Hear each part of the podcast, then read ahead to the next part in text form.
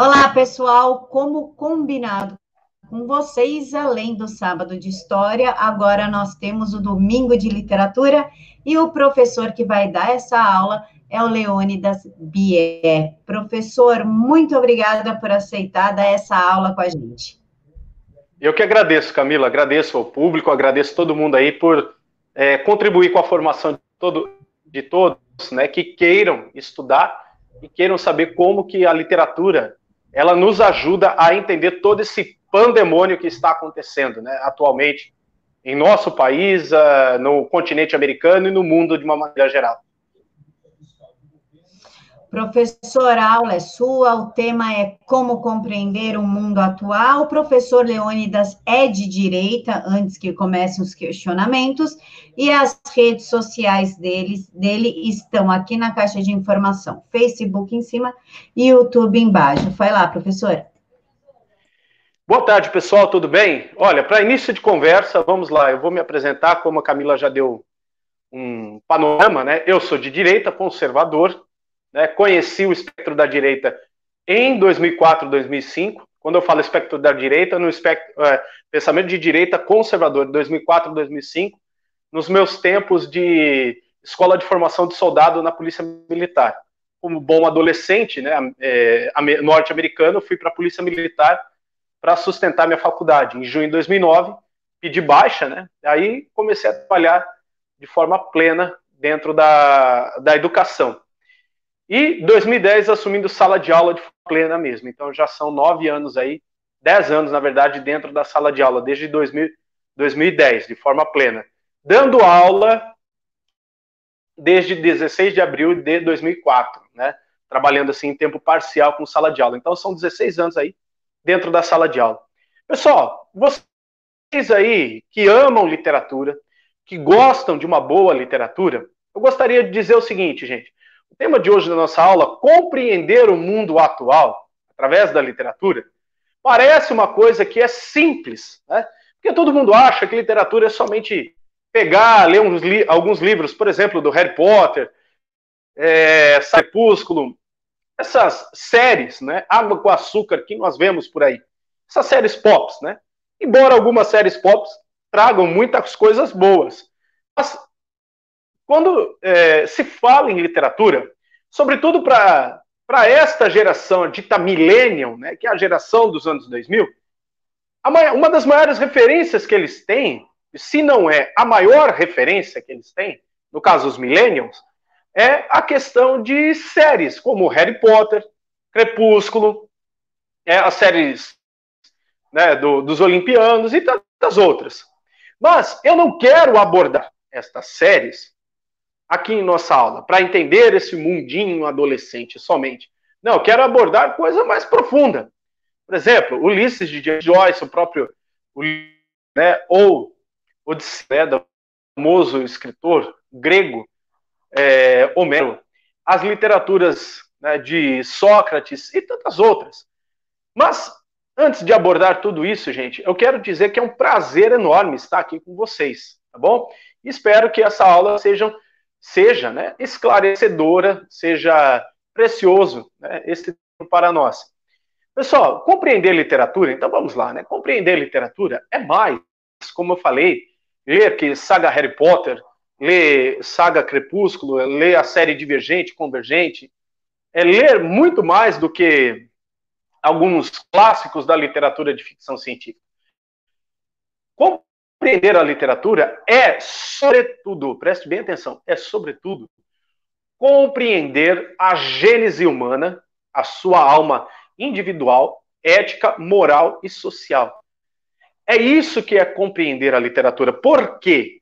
A literatura, gente, é, ela tem um papel primordial no mundo que vai além do famoso registro, vai além do famoso é, crônica né, de comportamento. Não ela é um fator de perpetuação, de herança ética, moral, individual, coletiva de uma sociedade ou de um ser humano. Desde quando o mundo é mundo, gente, o ser humano inventou a tecnologia da escrita. Se você parar para pensar, a tecnologia da escrita, vamos lá fazer um resgate, ela é uma tecnologia nova para o ser humano. Tem aí seus 10 mil anos, mais ou menos. Mas aí você me pergunta, mas professor, isso é muito antigo, né? 8 mil anos antes de Cristo, mais 2 mil anos, mais ou menos, da era cristã, 10 mil anos. Mas se você pensar, se você pensar em projeção da evolução, na cadeia de evolução humana, a escrita é uma tecnologia recente. Então, quando o ser humano passa a registrar as suas tradições que outrora eram orais, é uma coisa muito interessante, porque passa-se a perpetuar o registro. Por quê, gente? A tradição oral, ela pode né, ser perpetuada? Claro que pode.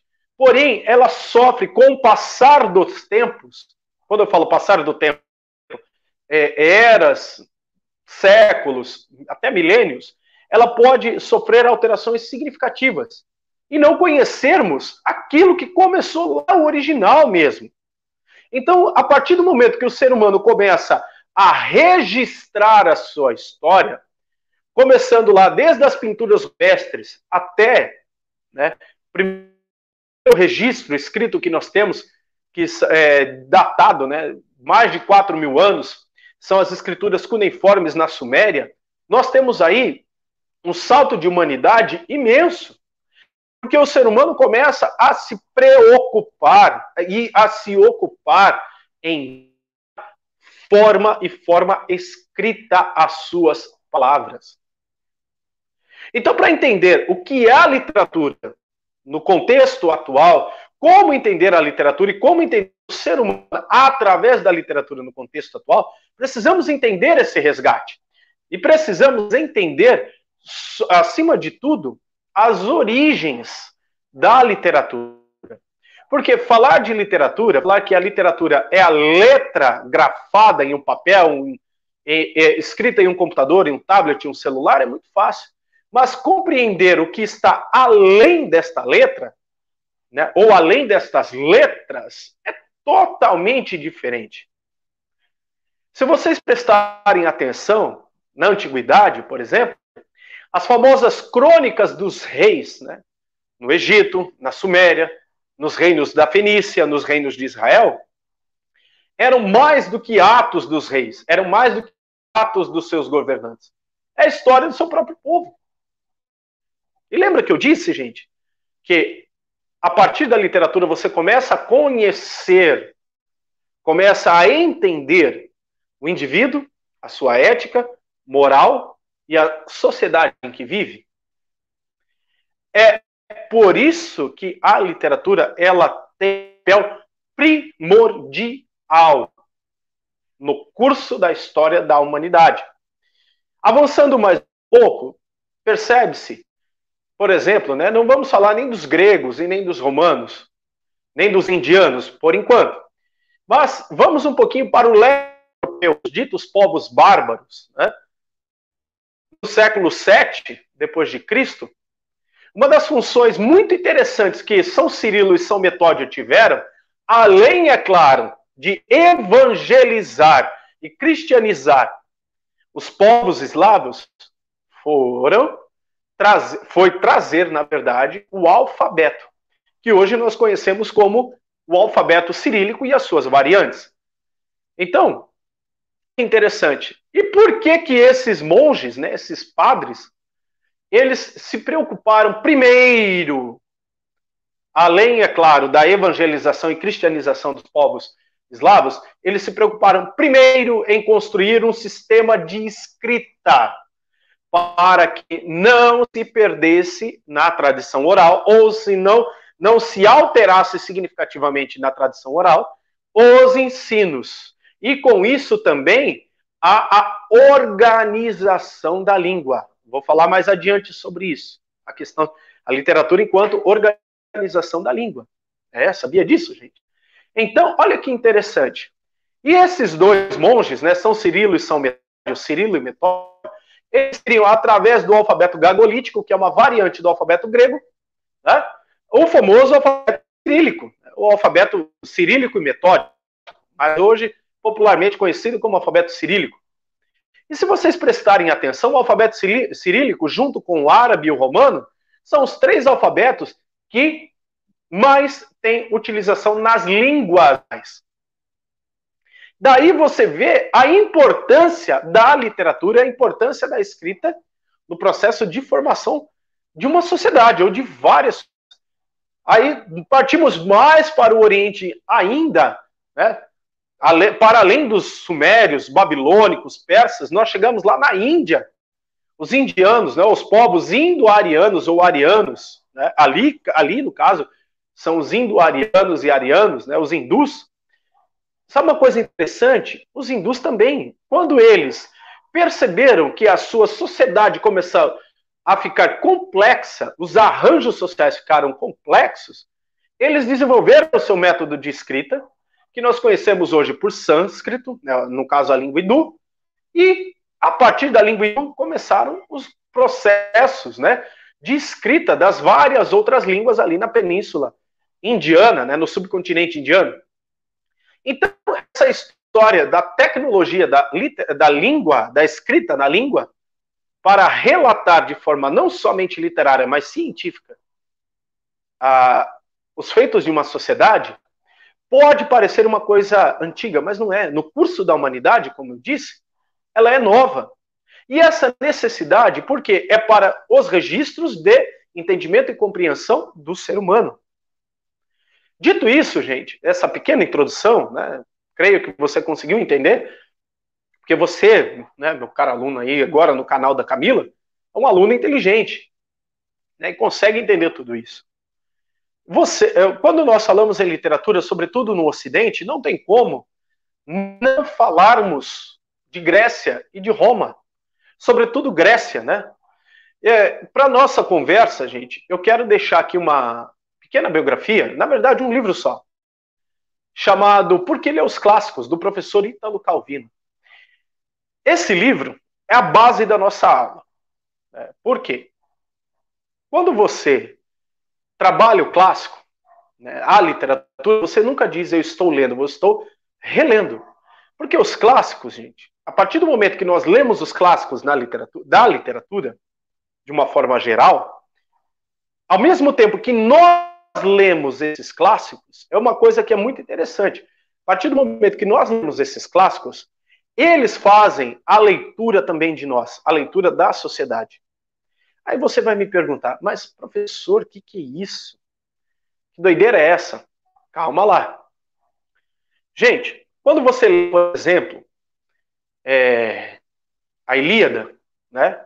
Quando você lê lá os, o, é, a, a, famosa aventura de Odisseu, traduzindo para o latim, né, Ulisses, você se identifica não somente com o Odisseu, você se identifica com Telêmaco, você se identifica com a esposa de Odisseu. No caso, o Telêmaco, seu filho, você se identifica com as várias ilhas, você se identifica com o Ciclope, e você se identifica grande parte da história né, dessa Ilíada com o Odeu. E sabe uma coisa que é interessante? Que quando você lê o Odisseu, a né, Odisseia, de Homero, você consegue entender uma coisa que é interessante: qual é o limite do ser humano? E qual é o limite do cosmos, ou seja, da situação que o ser humano está inserido? O contexto, a totalidade. Uma coisa que é muito interessante na Odisseia, quando Odisseu ele enfrenta o Ciclope, ele fala: ninguém, né? Quem sim? Ninguém. Mas para chegar a esse processo de não personificação, é uma coisa que é muito interessante, esse processo de não personificação.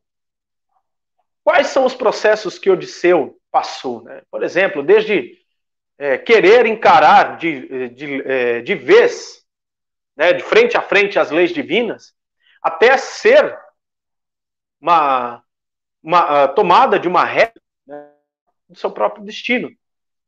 Mas uma coisa interessante, aí você me pergunta, professor, mas isso não é a característica de um herói? Pode até ser a característica de um herói. Porém, uma coisa que é muito interessante analisando as ideias né, analisando os conceitos de Odisseu, é nada mais, nada menos que você olhar o processo de humanização. E através da retomada de consciência, né? porque são dois momentos distintos: a retomada da sua consciência e a tomada da sua consciência. Você vê todo esse processo de, do herói, rei, guerreiro, que combate em Troia, o mundo em conflito, né? forças antagônicas em conflitos, porém quer ser o próprio herói, o herói solo, autossuficiente de sua própria história. Mas antes disso, você tem um resgate feito por quem? Pelo seu filho. A continuidade da sua da sua espécie, da sua geração, da, sua, da sociedade onde ele trabalha ali, né, para a perpetuação do seu território, né, que, o, que Odisseu faz. Mas o ponto interessante é o que? É o resgate das memórias. E, dentro desse cosmos, né, desse contexto todo, nós não somos nada. Nós não somos nada, nós somos apenas uma grão de areia, um grão de areia nesse universo todo, que buscamos entendimento. Né? É isso que Ulisses mostrará para nós. E o interessante é que, mais além, nós falamos, por exemplo, né, James Joyce, onde você vê lá Ulisses, mas ao invés de ser 20 anos, são 20 horas. E dentro também nós temos lá os 12 trabalhos de Hércules. Questão de tentativa e erro, tentativa e erro né, nesses trabalhos.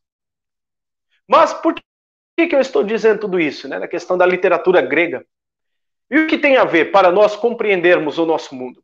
Interessante, gente, que podemos também colocar aí, junto com Odisseu, um outro personagem antagônico a ele, que é Jazão. Jazão, né? E os Argonautas. Com certeza você já ouviu falar desse livro. E já viu né, as produções cinematográficas que Hollywood fez sobre Jazão. Jazão é o ponto antagônico da história. Ele desafia por completo os deuses e renega e nega os, o poder dos deuses. Ao contrário de Ulisses. Ulisses ele renega tanto o poder dos deuses, no caso Poseidon, Hera, porque ele entende que ele, sendo humano, ele consegue tudo. Mas, no seu processo de não personificação, no seu processo, no seu processo de desumanização, ele para e pensa: eu não sou nada, eu sou dependente de uma força maior. Ao contrário de Jazão. Jazão ele mostra que é exatamente a nossa sociedade, o espelho da nossa sociedade atual a sociedade do século XXI, que é colocar Deus, né? É colocar o divino, o sagrado, em uma prateleira e dizer assim: olha só, Deus, fica aí na prateleira, eu, homem, sou o senhor do meu destino, senhor absoluto do meu destino, e você fica aí. Quando eu precisar de você, eu te uso. Pode parecer uma coisa assim, até simplista, né, o que eu estou dizendo, mas, meu caro aluno, meu caro telespectador aqui do canal do Direto aos Fatos da Camila Ábido, não te passa não somente essa sensação, mas essa certeza que o mundo está desta forma? A sensação que, ao ler Jazão e os Argonautas, Jazão se, quer se tornar o senhor de si, Jazão, a tipificação do ser humano. E quando eu falo ser humano, não é o ser humano somente feito em Jazão, mas o ser humano mundo, o ser humano atual século 21. Uma sociedade que, ao passo que, é, que está ali, né, com Ulisses, essa despersonificação, vamos colocar esse neologismo, ao passo que nós vemos aqui também a questão de Jazão ser a personificação do homem século 21. Quando eu falo homem, é o ser humano, século 21. É o ser humano em que abandona, não está abandonando abandona a sua crença no Criador, toma para si, toma para si a ideia que ele é autossuficiente em tudo. E isso nos lembra duas obras fantásticas. Prometeus, lembra lá, o mito de Prometeus rouba o fogo dos deuses e entrega aos seres humanos. Ou seja, não é somente exclusiva, exclusivo a dádiva de evolução sendo divina. Não. Agora o ser humano toma a rédea da sua evolução. E aí nós vemos também dentro da literatura, olha que interessante, o título, O Prometeus Moderno, Frankenstein. Se vocês pararem para olhar essas duas obras, né? Vamos fazendo por pares. Prometeus, Mito de Prometeus e Frankenstein, de Mary Shelley.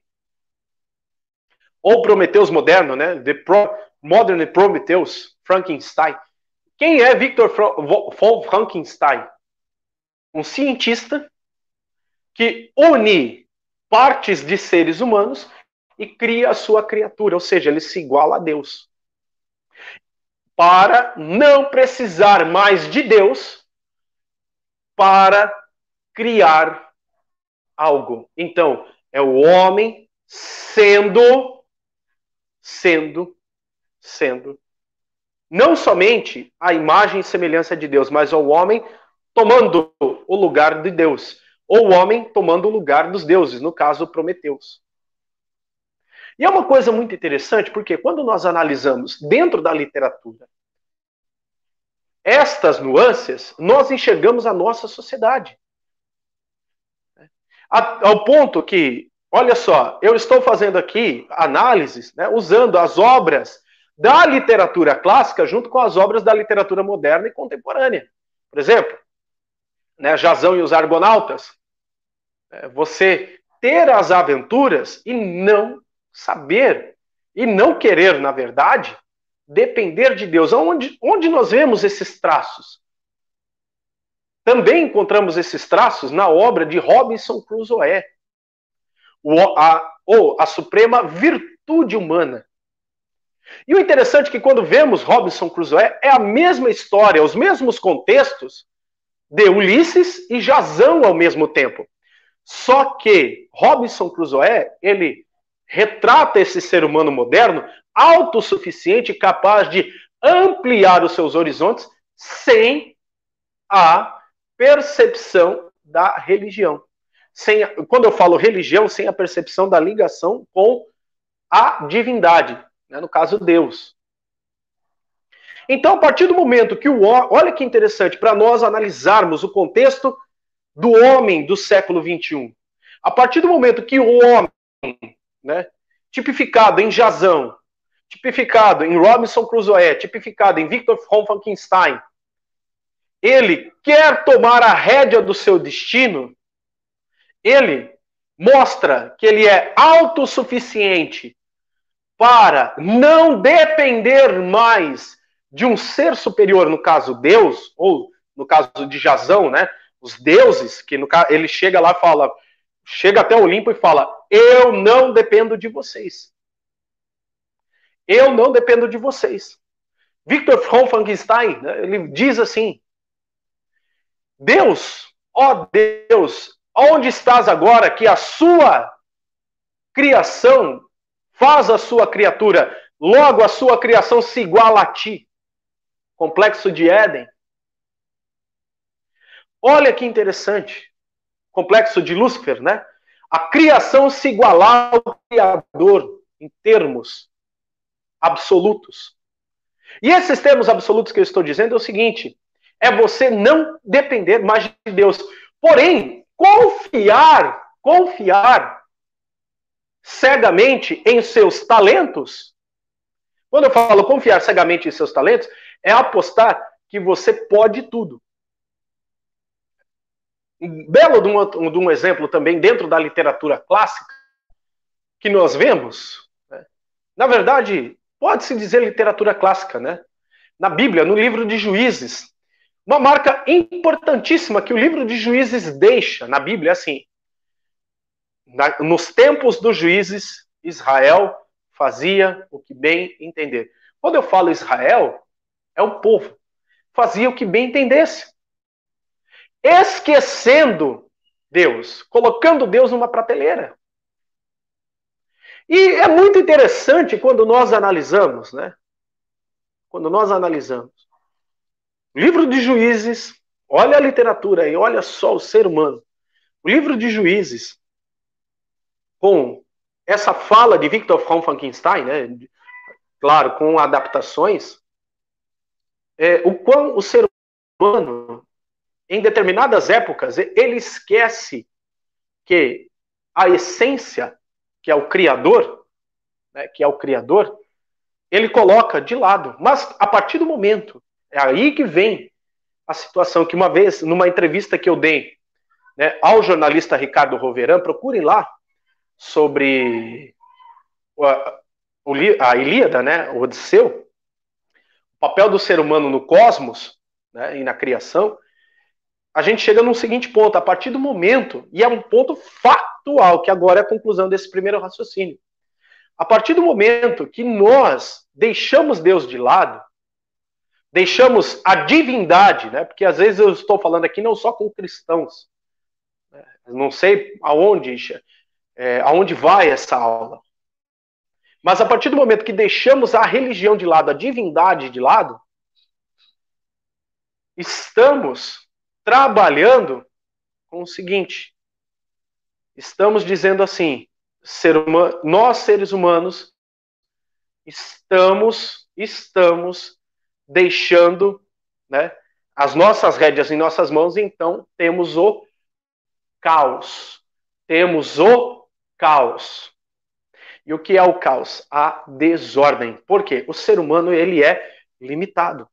Então nós temos passamos a exercer, em certa medida, né, o ser humano que abandona Deus, que abandona a, a, divin, a religião, né, para, para, não somente compreender a sociedade, né, isso a litera, eu estou provando aqui para vocês a, a, através da literatura. Uh, o ser humano uh, chega uma certa parte que o ser humano vai ter o caos, a desordem total. E é exatamente o que nós estamos provando. Por quê? Como eu disse, em certa medida, nós temos agora não somente o ateísmo científico, mas nós temos o ateísmo religioso, no qual a ciência, a ciência, que ciência? A ciência, ela se torna o elo de ligação do ser humano e esse ateísmo religioso. Então a ciência se torna uma religião, torna uma espécie de seita para o ser humano do século XXI que deixa Deus de lado. Porém, a partir do momento que nós vemos esse caos, né, porque é, vemos, porque é o seguinte, gente, a religião, né, isso é provado, a religião, ela não é somente a questão é, metafísica, ela também é uma questão de ordem social. E na literatura nós vemos N exemplos. Por exemplo, quando nós vemos lá em Ariosto, Ariosto, né? Ariosto, poema fantástico renascentista, nós vemos lá que ele, né, mostra através do seu personagem Orlando Furioso, é um poeta, na verdade, Ariosto, um poeta renascentista fantástico, em questões de extremos embates, extremos embates, ele procura o sacerdote. Ele procura entender o caos através da religião. Claro que isso não é explicitado de forma chapada, né? Explícita, chapado no sentido explícito. Mas nas entrelinhas nós vemos. Um exemplo também, né? Galileu Galilei se aventa tanto que Galileu Galilei era ateu. Não, Galileu Galilei não era ateu. Ele estava procurando né, mostrar, por dados científicos, a criação, a criação divina. Claro que ele era um visionário, né? Ali nós estamos falando de física quântica. É, hoje nós temos essa ideia, mas quando você lê lá é, os, o Mensageiro das Estrelas, você vê a beleza da criação humana, da criação divina, e que o homem é plano dessa criação divina. Prova disso que nós vemos no Renascimento a seguinte máxima: se o Criador é perfeito, então a hora da sua criatura tem que ser igualmente perfeita. Por isso que nós vemos traços de Leonardo da Vinci, Rafael, Michelangelo, né? não só os traços artísticos, mas as, as obras de esculturas também, perfeitas. É. Ao contrapasso, né, que você vê lá no, no, no barroco, a distorção, né, o ser humano sendo barro, moldável, mas você vê traços lá do renascimento. E aí você vai me perguntar, o que, que tem a ver com tudo isso? Simples. Eu recebo, né, eu assino, porque eu sou professor de ensino básico, a revista Super Interessante. E uma coisa interessante é que as três últimas capas, né, março, abril e maio, eu não vi agora de, de, de junho, fala exatamente o que eu estou falando aqui. A primeira capa retrata o seguinte: somos, né? A pergunta vem assim: será que somos donos do nosso destino? Depois vem a de abril, o vírus. Aí depois a sociedade pós-coronavírus. Mas o que mais chama atenção na capa de março é fala assim, no subtítulo, procurem lá, super interessante, a capa de março, a capa de abril e a capa de maio. Mais interessante que vamos começar pela capa de março. Ela fala assim, como que a ciência, a, mate, a estatística e as ciências sociais moldará a vida do ser humano no século 21. Peraí. Como? Olha que interessante o título aqui, como as ciências as ciências humanas, ciências que eu falo aqui, a biologia, a física, a química, as ciências humanas e a estatística moldará a vida, não é o conhecimento, uma parte do conhecimento, a vida do ser humano em plena pandemia, em plena desordem, em pleno caos. Então, o ser humano vai buscar, isso que é o interessante, o ser humano vai buscar em sua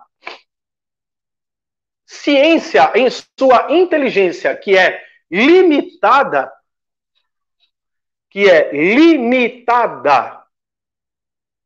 Nós vemos isso em, Jazão e os Argonautas, nós vemos isso no mito de Prometeus, nós vemos isso em Victor von Frankenstein, e nós vemos isso também nas literaturas de ficção científica, sobretudo Isaac Asimov e Aldous Huxley.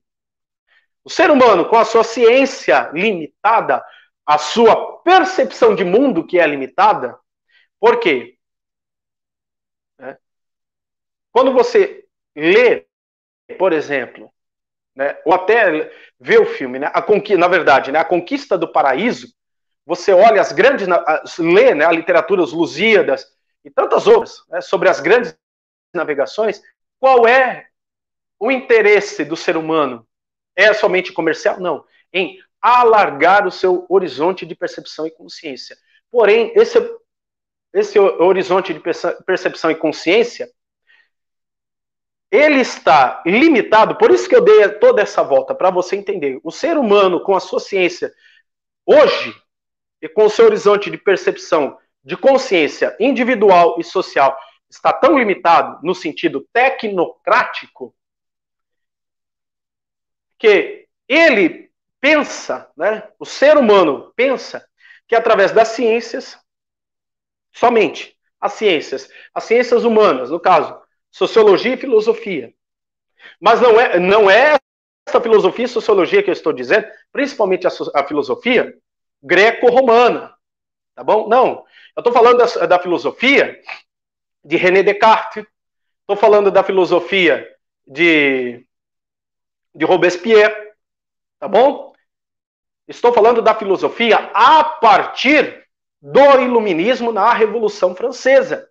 Karl Marx, Hegel, tá? Frederic von Mises, uh, a escola fabiana, né? Robert Marcuse. Saul Alinsky, essa a partir daqui. Antônio Gramsci, a partir da Revolução Francesa. Onde o ser humano quer ser o Victor von Frankenstein. Então, para que ele seja dono de si, ele precisa acreditar em sua ciência. É a capa do mês de março. Tanto que aqui é um baralho, né? Análise combinatória. E lembra lá que eu falei da estatística? Olha como tudo corrobora. Análise combinatória. Quatro naipes, 13 cartas, 52 combinações. Dessas 52 combinações você tem os arranjos, que são infinitos. Então, quando eu falo que o ser humano do século XXI coloca Deus ali, a religião, na prateleira, é exatamente isso. Na verdade, há uma substituição da religião a qual nós conhecemos para uma nova religião, para um novo Deus, no qual essa religião é a ciência e esse Deus pode ser o ateísmo religioso. Então o ateísmo ele passa a ser cultuado através da ciência, que é a religião. Olha que interessante, né? E como que você sabe de tudo isso? Você vai perguntar para mim, professor, através da literatura. Gente, não há como você dissociar a vida social da literatura, o que eu disse anteriormente, né? há 30 minutos, há 35 minutos atrás. Aí na capa de abril fala do vírus. Como vamos vencer o vírus? Através da ciência, mas qual ramo da ciência? Biologia, química, física e as estatísticas para fazer o quê? A média de infectados, curados e assintomáticos. E qual a percepção de cura. E também nós entramos agora com uma nova ciência, né? que é a questão da psicologia, porque você criou o caos. O ser humano criou o caos. Eu preciso ter uma ciência para amortizar a certeza do caos, que é a psicologia e a psicanálise. Para tentar, tentar é, preencher um vazio existencial. Por quê? Como que você cria o caos? Hã? Vê lá em Prometeus, vê lá em Victor von Frankenstein. Primeiro, você isola o ser humano. Segundo, faz o ser humano acreditar que ele não precisa de Deus, ele é autossuficiente. E terceiro, você, o ser humano é exatamente autossuficiente para criar os seus mecanismos, não só de defesa, mas também de vida. Victor von Frankenstein, tá? Prometeus Moderno, ou Frankenstein Mary Shelley, e também Aldous Huxley, Admirável Mundo Novo, onde você vê uma fala muito interessante que os, os ditos seres subdesenvolvidos têm como premissa básica a religião. Então, vai ligando os pontos aí. Vai ligando os pontos. E na capa de junho fala o seguinte: mundo pós-coronavírus. Ela é toda craquelada, tons pastéis. Por quê? Agora precisamos construir um novo mundo. Admirável mundo novo de Aldous Huxley.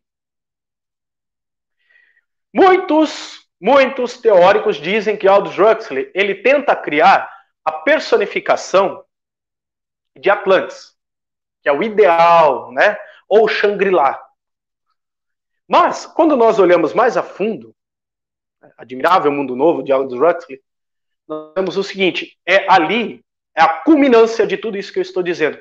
É o ser humano sendo o ser humano sem Deus. É o ser humano sendo ser humano sem religião. Interessante que logo no primeiro capítulo você tem o que? A descrição de uma fábrica de seres humanos. Então a concepção da vida não é mais natural, ela é artificial. Lembra lá? As ciências, as ciências sociais e a estatística determinarão o nosso destino. E o mundo pós pandemia de coronavírus, há uma nova construção. O mundo, onde é mais vigiado, está lá. Capa de junho. É mais vigiado. A ciência tem um novo patamar. Deixa eu ver certinho aqui, para não falar besteira para vocês. Olha só, a ciência reinará. Capa de junho, da, de maio, da super interessante. Corrigindo aqui. Olha lá. A ciência reinará. As fake news. E aí, quem determinar que é fake news? Interessante, né? Um pouquinho de cultura pop. O filme X-Men, Dias de um Futuro Sombrio.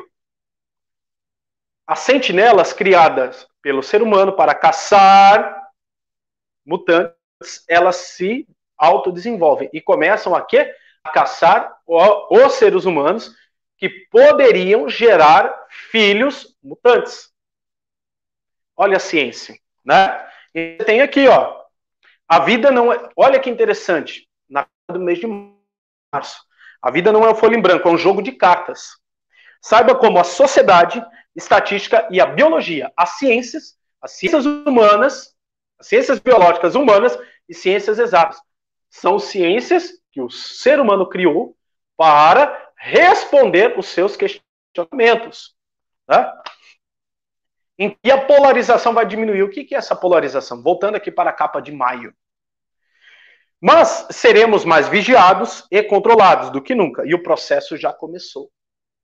Então, é a forma que o ser humano utiliza para controlar o caos. Ele não tem como controlar o caos de maneira artificial. Ele cria mecanismos, e esses mecanismos são repressores. Agora, para arrematar aqui os três minutos que nos faltam. Você entende, meu caro aluno, minha cara aluna, com certeza que a literatura exerce um papel fundamental para a leitura do mundo atual. Eu fiz aqui um apanhado da literatura clássica moderna, não disse nem da literatura brasileira. Espero, num próximo momento, falar, né? mas da literatura mundial. Né? Onde você olha em que todas as vezes que o ser humano tenta tomar as rédeas do seu destino e colocar a religião, colocar Deus de lado, né, no cosmos, que entendemos ser a nossa vida, entendemos que nós estamos ligados e interligados a tudo isso, a partir do momento que o ser humano faz isso, o que, que ele acontece? ele cria o caos e ele precisa criar esses mecanismos de respostas.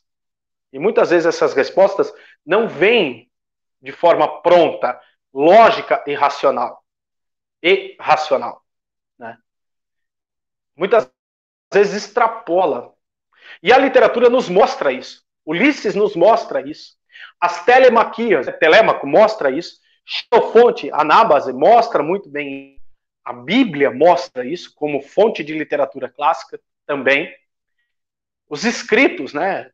Você tem ali os Lusíadas, é, Luiz de Camões e tantos outros. Mostra isso. O ser humano, enquanto homem, ele é um ser limitado. E para você entender isso, a literatura te ajuda, porque você começa a entender o homem, o homem como um ser mais do que superficial. Você começa a entender o homem profundo, a essência. A essência. Tá bom? Meus caros alunos, preste bem atenção. Você entender a essência. O que é essa essência? É quando o homem se depara consigo mesmo. E quando, quando o homem se depara, depara consigo mesmo, é o que, gente? é a consciência. É a mente, alma e espírito. E o que o ser humano hoje, moderno, tem de mente, alma e espírito? Se o ser humano é uma folha, não é uma folha em branco, então o que o ser humano tem desenhado dentro de si para refletir na sociedade? A literatura nos dá essas respostas. Compreender o mundo atual através da literatura não é fácil. Não é fácil. Porém, você certamente não cairá, mas em vícios e projeções, meras projeções de meros casos. Com isso, pessoal, termino aqui a minha aula, termino aqui o meu dito, né? É uma, uma palestra, um bate-papo, como você quiser chamar. Eu quero agradecer a você, espectador da, do, da Camila, né, do canal Direto aos Fatos. Espero continuar, né? E escrevam aí, por favor, os comentários que vocês têm e quais os livros que eu usei como base, porque ler os clássicos de Ítalo Calvino. É, Xenofonte, de Anábase, por favor, Anabase de Xenofonte. É, Prometeus Moderno ou Frankenstein de Mary Shelley. Tá? Admirável Mundo Novo de Aldous Huxley. Ok? Também por favor, não deixem de ler essas reportagens a partir dessa aula, essas né, matérias, na verdade, na verdade, da super interessante de maio, abri, eh, de março, abril e maio, a partir desta análise que, nós, faze, eh, que eu, nós fazemos, né?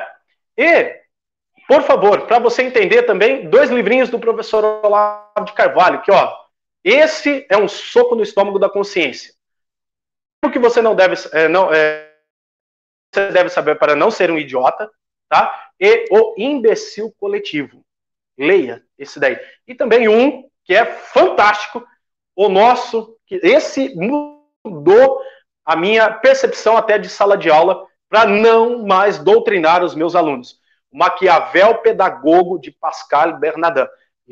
Entrou, ó, antes de ler os dois livros do professor Olavo de Carvalho, que eu indiquei aqui, leia o Maquiavel Pedagogo de Pascal Bernardin que é, assim, são livros totalmente né, opostos nas ideias, mas eles se completam.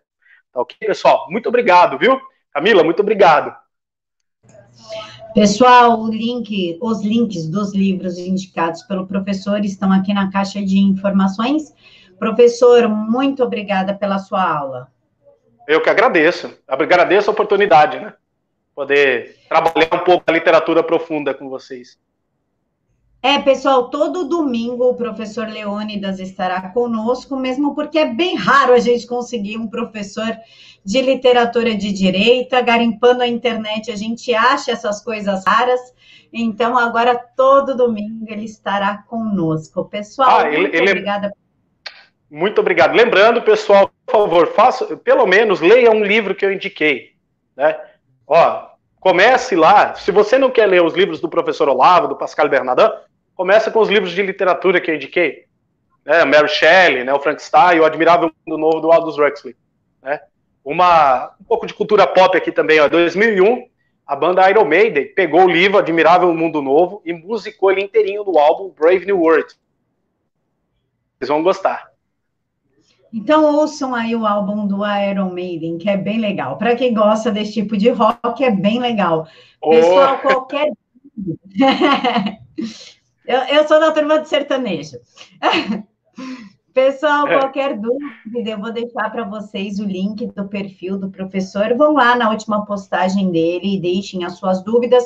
Escolham com ele o tema da próxima aula, assim como vocês escolhem com o professor João Carlos. Vocês têm a liberdade de escolher junto com o professor Leônidas e deixem aqui para mim nos comentários o que vocês acharam. Um Mega beijos no coração de todos. Tenham um domingo. Beijão para vocês também. Um restinho de domingo aí com muita paz e amor e que a sua semana se inicie com muita paz. Fiquem todos com Deus. Amém. Tchau, tchau, gente.